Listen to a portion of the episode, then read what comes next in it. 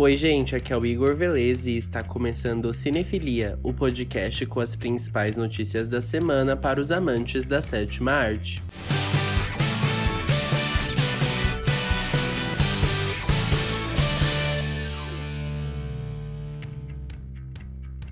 E a Maísa decidiu não renovar o seu contrato com o SBT, que vencerá em outubro, e deixará a emissora após 13 anos. No comunicado, o canal diz que a decisão foi tomada por conta de novos projetos da apresentadora. No entanto, ela ainda cumprirá normalmente compromissos com o canal, como a parceria do SBT com o Teleton, além de participações em programas da casa, como o programa Silvio Santos e Domingo Legal. No Twitter, o público acredita que a apresentadora e atriz poderá ter um contrato de exclusividade com a Netflix. Afinal, Maísa tem uma parceria bem consolidada com a plataforma. Mas por enquanto são somente boatos. Com uma foto compartilhada nas redes sociais da série, a Netflix confirmou a retomada das gravações da quarta temporada de Stranger Things, paralisadas em março por conta da pandemia do coronavírus. Sem grandes revelações, a imagem mostra apenas a claquete usada na produção em frente a um grande relógio. Até lá você pode assistir as três temporadas da série na Netflix. A nova versão de Convenção das Bruxas teve seu primeiro trailer revelado, mostrando a chegada de Anne Hathaway como a bruxa principal, a prévia, que mostra também os visuais de Stanley Tucci e Otávio Spencer, pode ser conferida nas redes sociais da Warner Bros. O longa começará a ser distribuído nos cinemas do mundo inteiro a partir do dia 28 de outubro. Aqui no Brasil não possui data, afinal grande parte das cidades estão com cinemas fechados desde março. Velozes e Furiosos 9 foi adiado novamente, dessa vez para dia 28 de maio de 2021. A mudança foi efetuada pela Universal após 007 Sem Tempo para Morrer ter a sua estreia alterada de novembro de 2020 para 2 de abril do ano que vem. Data antes reservada ao novo longa da franquia protagonizada por Vin Diesel.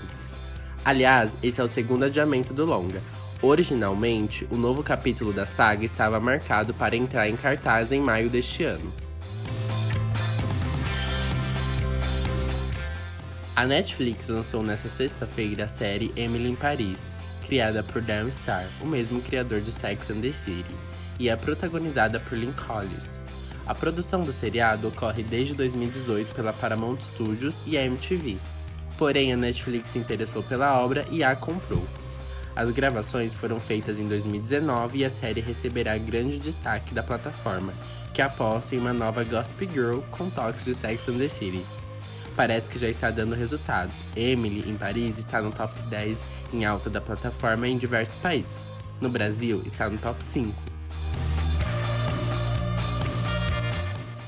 Jamie Foxx fará parte do elenco do novo filme do Homem-Aranha, vivendo um personagem que conhecemos muito bem, Segundo Hollywood Reporter, o ator que interpretou o vilão Electro em O Espetacular Homem-Aranha 2, protagonizado por Andrew Garfield, voltará a fazer o mesmo personagem no novo filme.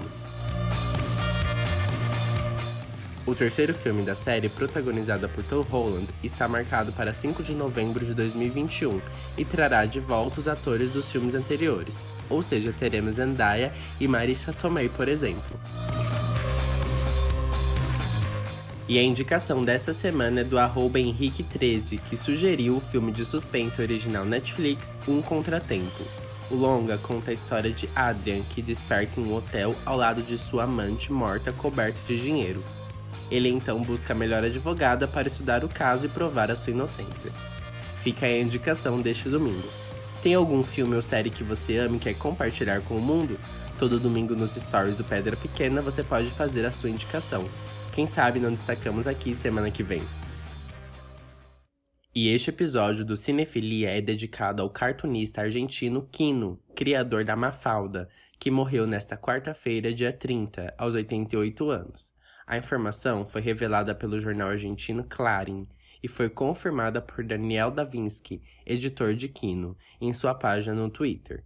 Segundo o mesmo jornal, o cartunista sofreu um AVC. Bom, esses foram os destaques dessa semana e eu volto no próximo domingo com mais notícias. Tchau, tchau!